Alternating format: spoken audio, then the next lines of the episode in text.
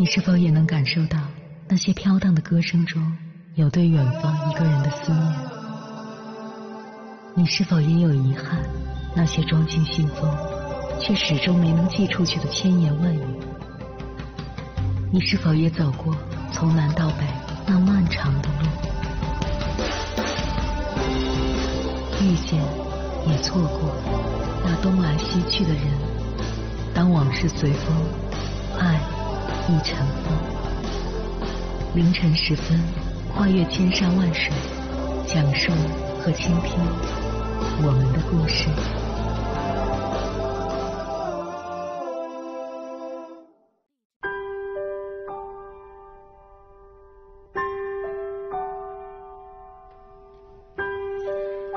欢迎回来，各位夜行者，这里是正在直播的中国交通广播心灵夜话栏目《千山万水只为你》，深夜不孤单，我是迎波，我要以黑夜为翅膀，带你在电波中自在飞翔。前段时间，“小镇做题家”这个词火了，特别是互联网上关于这个词的梗传得沸沸扬扬，各种声音都有。什么是小镇做题家？百度百科给出的定义是：出身农村或者是小城市的人，他们埋头苦读，擅长应试考试，通过高考进入一流的大学，但是缺乏一定的事业和社会资源。这样的贫寒学子，我们称之为小镇做题家。我出身河南农村，也是一名不折不扣的小镇做题家。我对这个词的看法是：虽然说选择大于努力。但并不是所有人都有选择的机会，有些人想改变命运，只有读书这一条路，努力的做题，努力的考试。他们拼不起父辈，只能拼自己，这样的努力没有错。接下来，千山万水只为你，跟朋友们分享的文章选自《读者》，名字叫《一个小镇做题家的长跑故事》，作者刘安。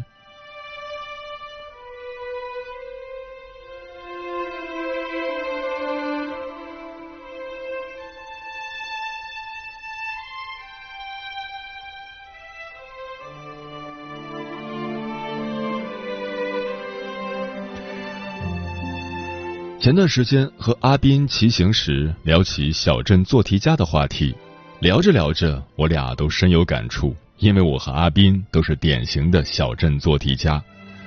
我俩都是从乡村小学开始，通过一次又一次的考试进入初中、高中、大学，再到现在的研究生。不同的是，改变他命运的还有长跑。以下是阿斌的自述。我最早开始长跑是在高三上学期，那时的我体能很差，只能跑一两公里。直到一个月后，我才跑到了我人生的第一个十公里。尽管有之前一个月的积累，但毕竟是第一次这么大的运动量，身体达到了一个极限，各个部位都开始罢工，想跟我划清界限。第二天，我在床上躺了一天，休养一段时间后，我准备再跑十公里。本来只是尝试，没想到这次比较容易的跑了十公里。我也是从这时起体会到长跑的快乐。由于自身准备不充分，学习方法不当，再加上考前过度紧张，我的高考成绩不太好，没有达到预期。其实，如果我当年上大学的话，也可以走一个一本大学，但我不甘心，觉得自己可以考得更好，于是我力排众议，选择了复读。复读的生活枯燥且乏味，心情不好的时候，我会在星期天去跑步，通过跑步来发泄情绪，给自己打鸡血。在焦急的等待中，复读分数出来了，成绩依旧不是很理想，甚至还不如上一年。刚开始有点接受不了，但很快我就和自己和解了。努力不一定有收获，付出也不一定有回报。但那又如何？努力过，拼过命，不后悔就好。于是我根据自己的高考成绩，选择了一个合适的高校。为了缓解家里的生活压力，上大学前，我去一个亲戚开的饭店里当服务员。工作时间是早上九点到晚上十一点，如果深夜还有客人，可能要等到十二点甚至凌晨一点才能下班。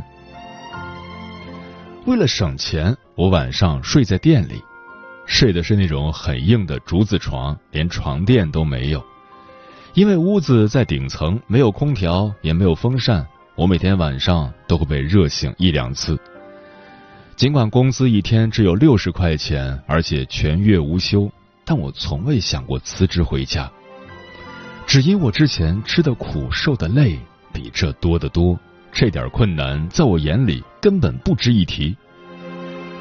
我至今仍清楚的记得，小时候家里的院墙是用土砖垒的，很矮，别人一跳就能进来。每逢下雨，家里就如同水帘洞，唯一干的地方就是床上，我们一家人挤在一张床上，盖着塑料布睡觉。除了这些明面上的困难，更难忍受的是肚子饿。为了省钱，家里有时候不炒菜，我们把馒头掰成小块泡水吃。泡水的馒头吃着竟然有些甜。后来上过生物课，我才知道这是口腔里的唾液淀粉酶将淀粉分解成麦芽糖了。上学路上会经过一些饭店和流动小摊儿。每次路过，我都会捂着鼻子走，怕各种美食的香味钻入鼻中，勾起肚子里的馋虫，让自己更饿。从那时起，我就在心里暗暗发誓，将来一定要出人头地，成为可以随时去饭店吃饭的人。工作地点交通便利，客流量大，工作压力自然不小，每天都很累，但我还是觉得应该跑步，可能这就是习惯吧。就这样，不管前一天几点睡觉，我都会在第二天早晨五点三十分准时起床，洗漱完就开始十公里长跑。一起工作的同事劝我空闲时多休息，我还是坚持跑了下来，因为能打败我的绝不是这些肉眼可见的困难，而是平凡和平淡。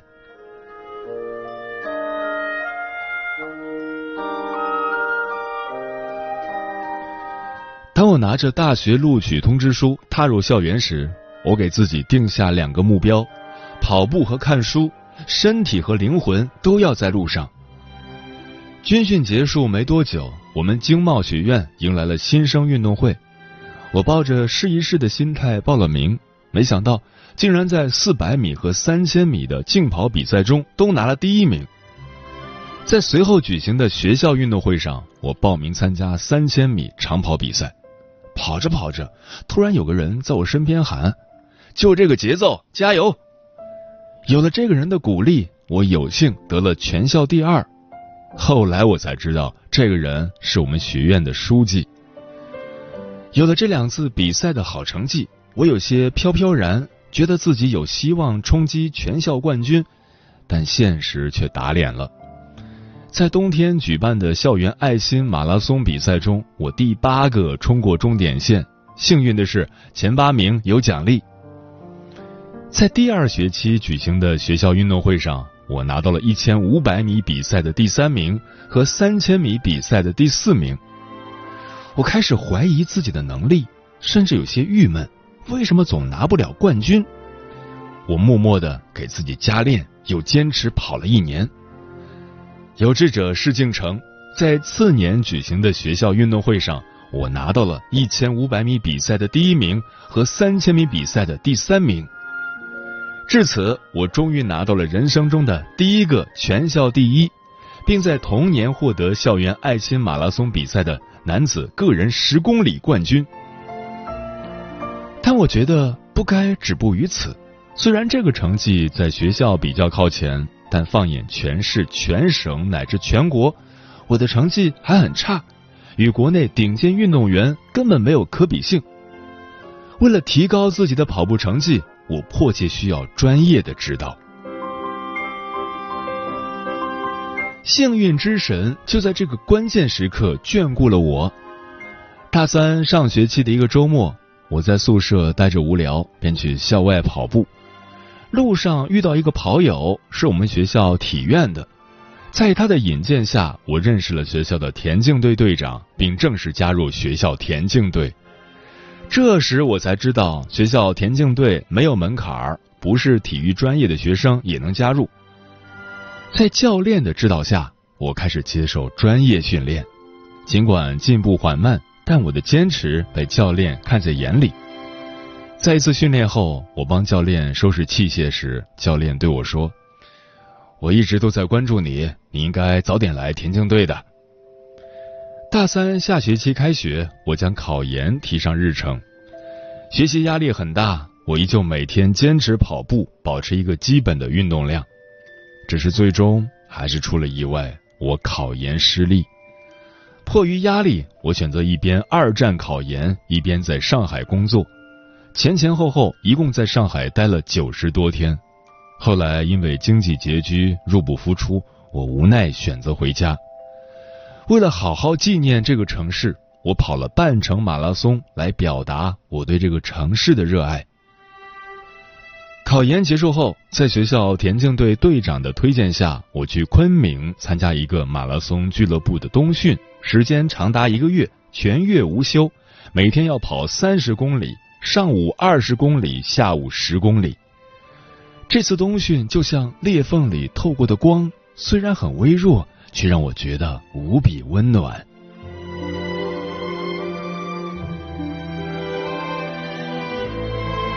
冬训地点在云贵高原，这对生在平原、长在平原的我是个挑战。我开始出现高原缺氧症状，不时腿软，跟不上训练节奏。总跑倒数第一，每星期开例会，教练评价其他人时会说“很好，不错，大有可为”之类的话。轮到我时，只有“意志可以”。尽管与一起训练的人相比，我的训练成绩很差，但我想，既然下决心做这件事了，那就努力做得更好。我努力抓住一切可以抓住的机会向上爬，拼命的爬，成绩终于有了起色。从昆明培训完回家休整几天后，学校就开学了。开学后，我开始主攻五千米跟一万米的长跑项目。由于之前长时间不合理、不科学的跑步，我的大腿肌肉有些发硬，身体比例已经不再适合跑长跑了。在教练的建议下，我转攻八百米与一千五百米项目。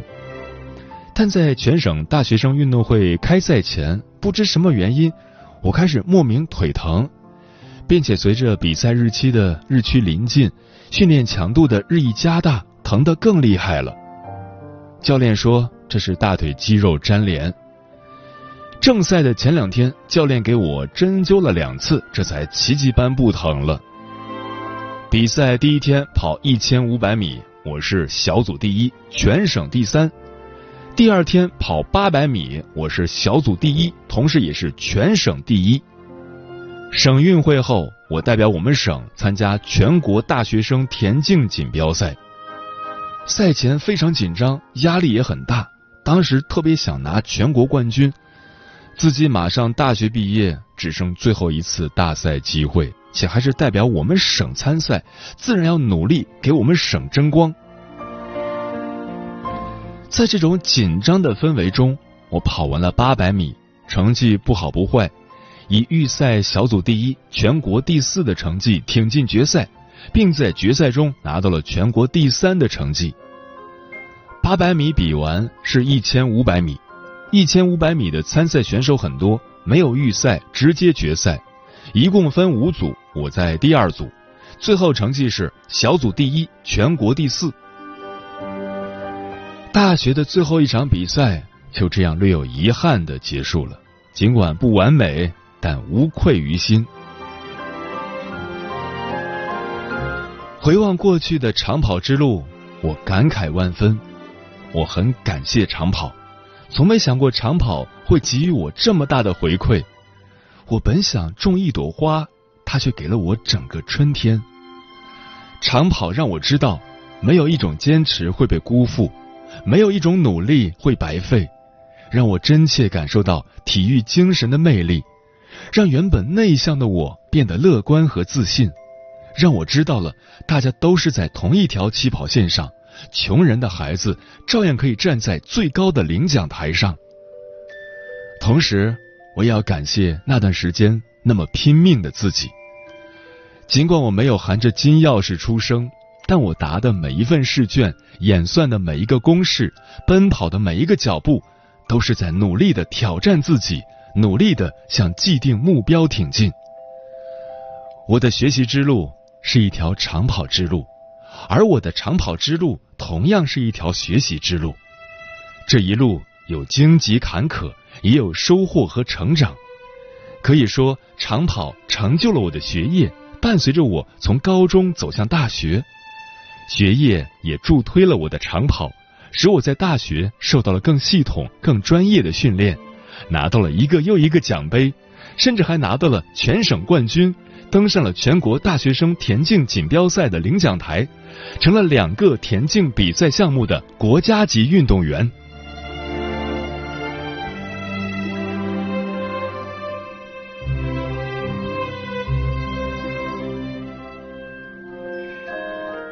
以上就是阿斌的故事。阿斌清楚的知道，这个世界上不是所有人都能出生在罗马，所以他从未有过抱怨。看他的朋友圈，不是在记录自己的长跑，就是在发读书感悟。今年九月，阿斌进入某高校读研，他走得很慢，先后经历高考复读、考研二战，人生的这两个比较重要的考试。他都曾折过戟、沉过沙，但他并没有放弃。他一直都在很努力的向既定目标前进。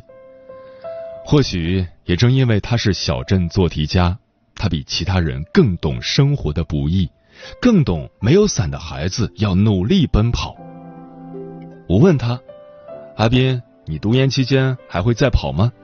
他不假思索的回答：“当然，就像农民种庄稼一样。”可能因为天气原因，农作物会减产甚至绝收，但我从未见过有农民会因此而闲置土地。相反，他们将希望种在河沿，种在自家门口，种在一切可以耕种的土地上。即使没有收获的希望，也会心平气和的播种。所以，我会跑到我跑不动的那一天。或许有一天，阿斌会被柴米油盐挫了锐气，会为碎银几两白了头发，我始终相信，他会像他的微信签名“生如蝼蚁，当立鸿鹄之志；命如纸薄，应有不屈之心”一样，他会永远向前，奔跑着向前。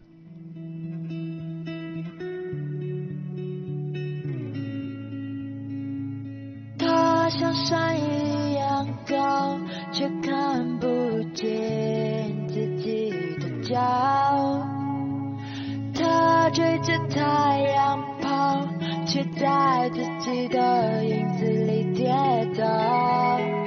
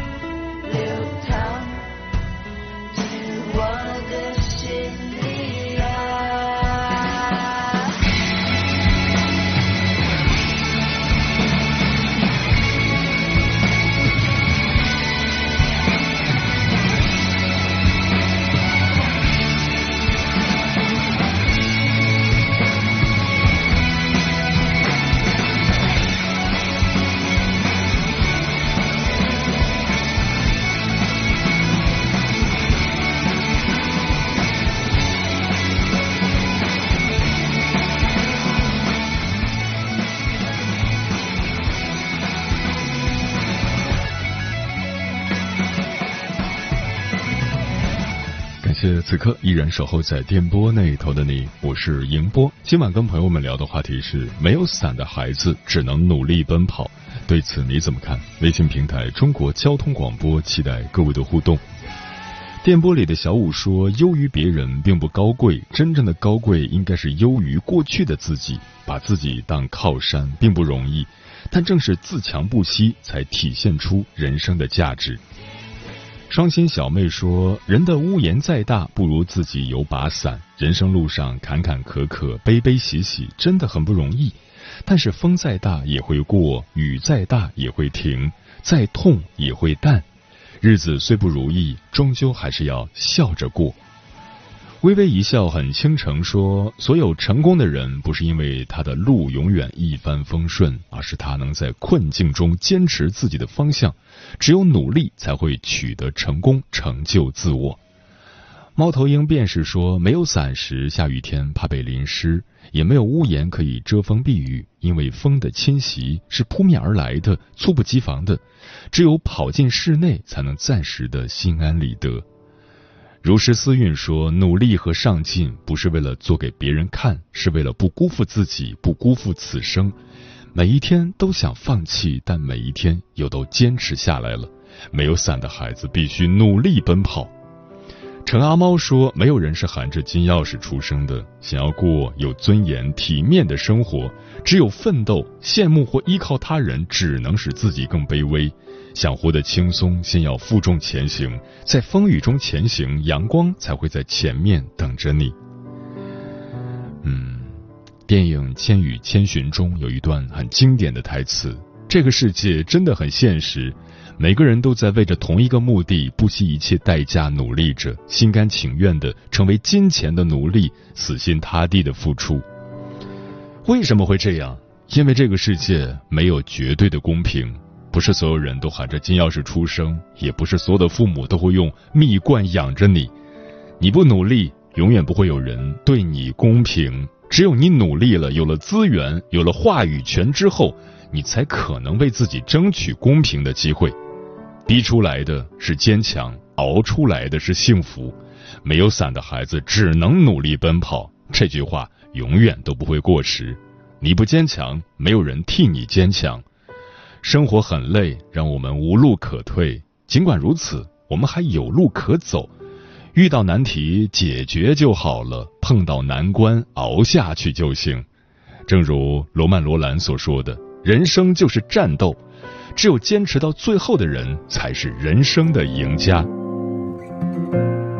时间过得很快，转眼就要跟朋友们说再见了。感谢你收听本期的《千山万水只为你》，晚安，夜行者们。洒着阳光的下一刻，忽然下起大雨了。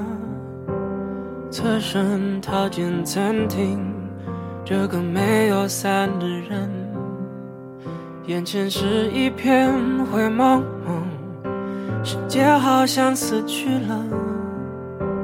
在这城市的另一侧，你是否也冒雨着？会不会不知不觉走到尽头？才想念你变得陌生的脸孔眼睁睁看风雨让你我都湿透却还要继续走。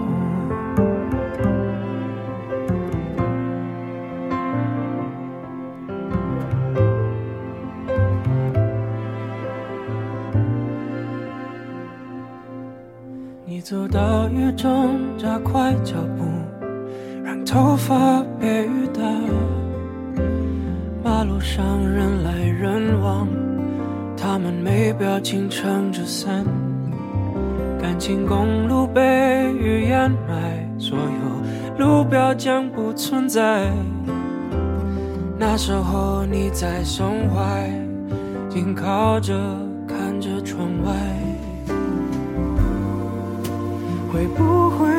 不知不觉走到尽头？太想念你变得陌生的脸孔。眼睁睁看风雨，让你我都湿透，却还要继续走。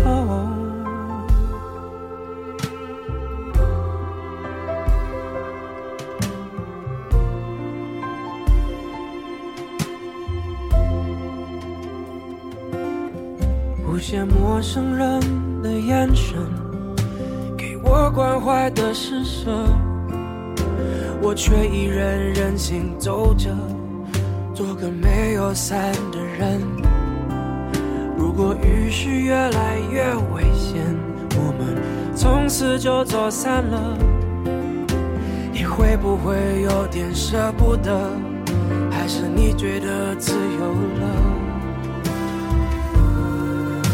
会不会不知不觉走到尽头？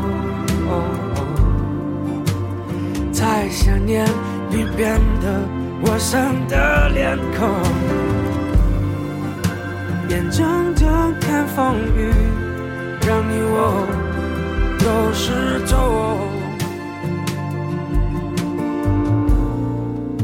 却还要